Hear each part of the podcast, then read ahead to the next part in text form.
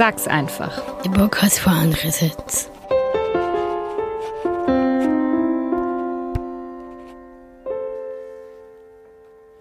Und was machst du so? Mit der Frage haben schon viele Freundschaften, Beziehungen und noch viel mehr Gespräche zwischen Menschen begonnen. Unser Leben dreht sich um den Job. Wer arbeitslos ist, weiß sich bei der Beantwortung der Frage oft nicht anders zu helfen als zu lügen.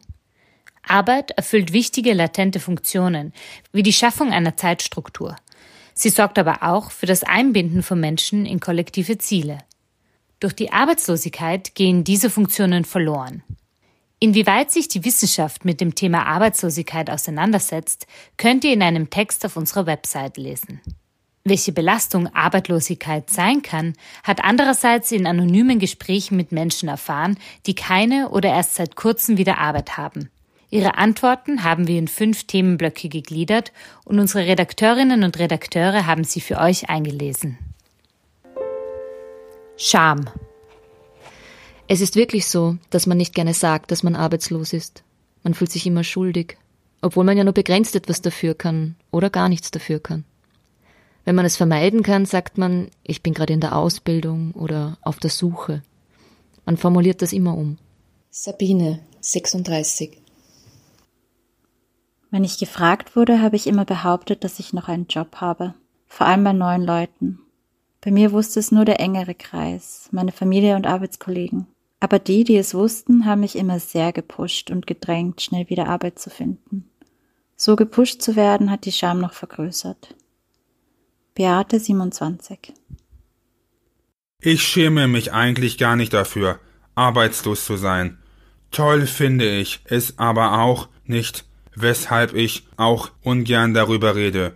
Vor allem an die Zukunft denke ich nicht so gerne. Paul 33 wenn man mich fragt, was ich mache, nenne ich meistens meinen Saisonjob, was eine Lüge ist. Das mache ich doch schon seit drei Jahren nicht mehr. Vor Freunden schäme ich mich nicht. Da ist es nicht unangenehm. Nur wenn man wenn Neuen kennenlernt. Ich habe die Frage selbst schon gestellt, weil man oft wenig zu reden weiß. Gernot 43. Dadurch, dass ich ein Kind habe, muss ich zugeben, habe ich eine unwahrscheinlich befriedigende Ausrede für meine Arbeitslosigkeit. Ich sage immer, ich bin Hausmann und das ist ja auch ein voll harter Job, aber der wird halt nicht honoriert. Benjamin 36 ich sage immer, ich bin bei Auto, Motor, Sport beschäftigt, also AMS.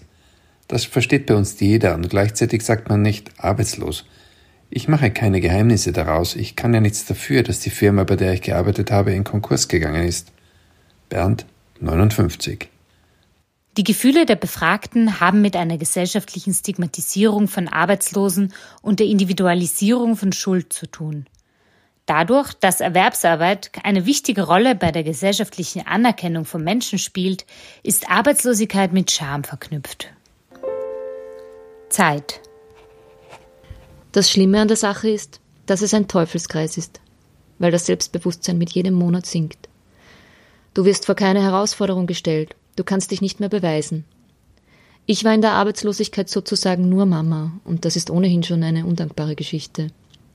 Das Blöde ist dann, dass man sich irgendwann nicht mehr bewerben will, weil man denkt, da bekomme ich eh nur eine Absage, da bin ich nicht qualifiziert genug, das schaffe ich eh nicht.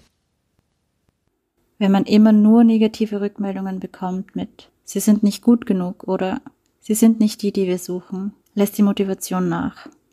Ich habe mich dann schuldig gefühlt, weil ich Arbeitslosengeld bekommen habe und mich schlecht gefühlt, weil ich nicht direkt wieder einen Job hatte aber ich war unfähig, mehr Bewerbungen zu schreiben, als ich getan habe.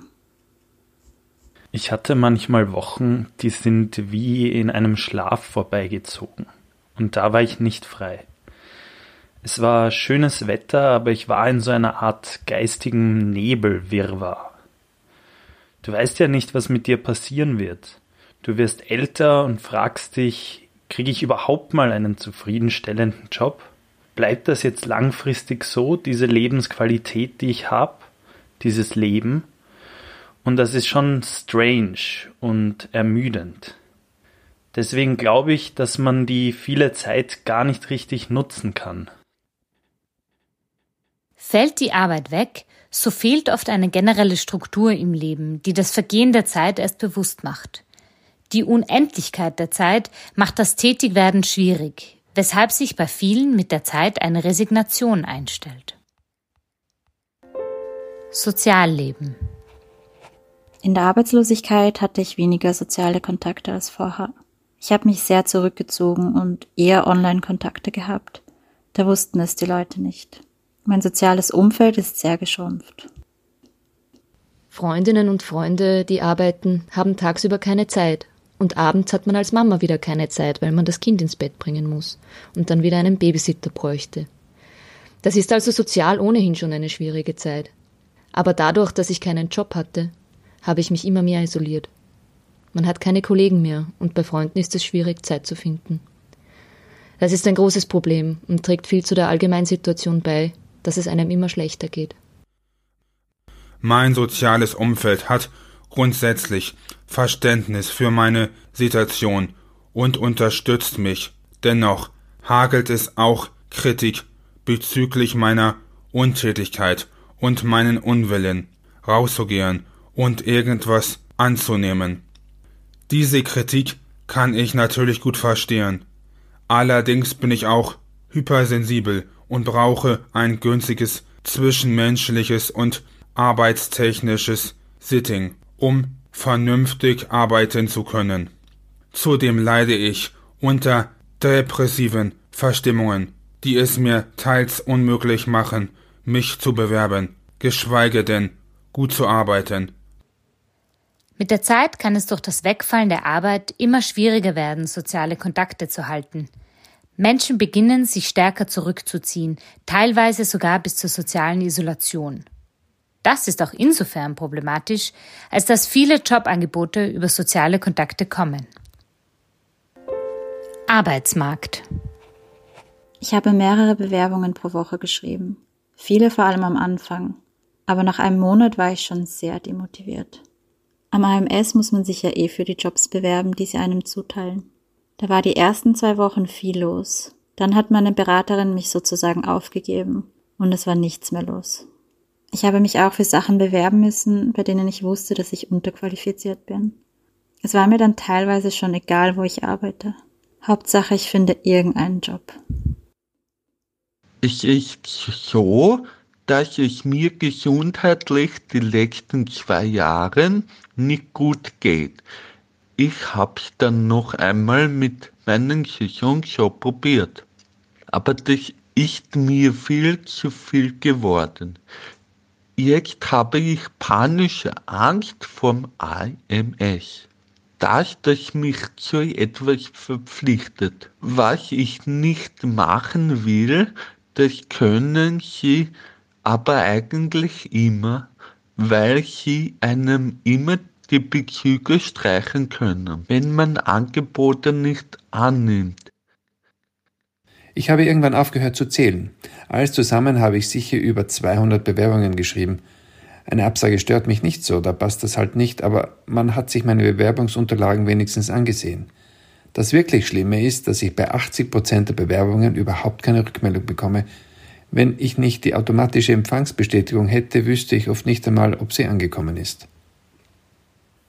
Wenn du so eine Ausbildung hast wie ich, also Hauptschule und abgeschlossene Lehre, dann gibt es sehr wenige Bereiche, die dir das AMS aufzeigt. Du kannst Schreiner oder Maurer werden, aber dein Horizont wird nicht erweitert und selbst kannst du oft nicht über den Tellerrand hinausschauen mit der Zeit sogar immer weniger. Bei der Jobsuche ist es vor allem wichtig, dass auf individuelle Vorstellungen eingegangen wird und man nicht in irgendeine Arbeit vermittelt wird. Auch Studienergebnisse zeigen deutlich, dass Menschen sich eine sinnvolle und nützliche Arbeit wünschen, die im besten Fall noch einen Mehrwert für die ganze Gesellschaft bringt. Geld. Ich komme knapp über die Runden musste mir allerdings auch oft Geld ausborgen. Von Oma Snurren. Meine Eltern sind verstorben. Mittlerweile hat Oma kein Geld mehr, aber ich bin schon so sparsam geworden, dass ich knapp, aber doch mit Notstandshilfe, Deckelung und auf Mindestsicherung und Wohnbeihilfe über die Runden komme. Ich komme mit dem IMF-Geld gar nicht so schlecht aus. Urlaub oder größere Ausgaben wären aber unmöglich. Auch ohne meine Mutter wären größere Ausgaben ein großes Problem. Sagen wir so, ich muss nicht verhungern. Da kann man keine Rücklagen machen, aber dafür ist das Arbeitslosengeld auch nicht gedacht. Am schlimmsten Fall wird mein Gespartes weniger. Ich bin froh, dass ich einen Mann habe, der 40 Stunden arbeitet und dementsprechend verdient. Also das Geld ist knapp bei uns, keine Frage, aber wir kommen über die Runden. Wenn ich hingegen alleinerziehend wäre, wüsste ich nicht, was ich tun würde. Das hätte ich nie und nimmer geschafft. Untersuchungen und Erhebungen zeigen, dass Arbeitslosigkeit Menschen in Österreich in die Armut oder an die Grenze zur Armutsgefährdung bringen kann. Der Grund ist das in Österreich eher niedrig angesetzte Arbeitslosengeld. Auf der Suche nach Wegen, die Arbeitslosigkeit in der Bevölkerung zu senken, diskutieren Politik und Wirtschaft auch die Einführung eines degressiven Arbeitslosengeldes.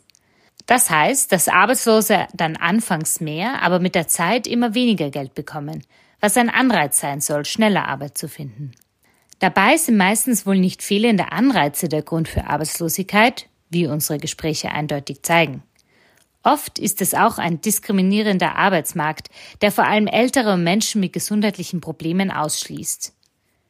Wenn ihr wissen wollt, was eine Arbeitsplatzgarantie ist und wie sie das Problem lösen könnte, dann schaut auf unsere Website.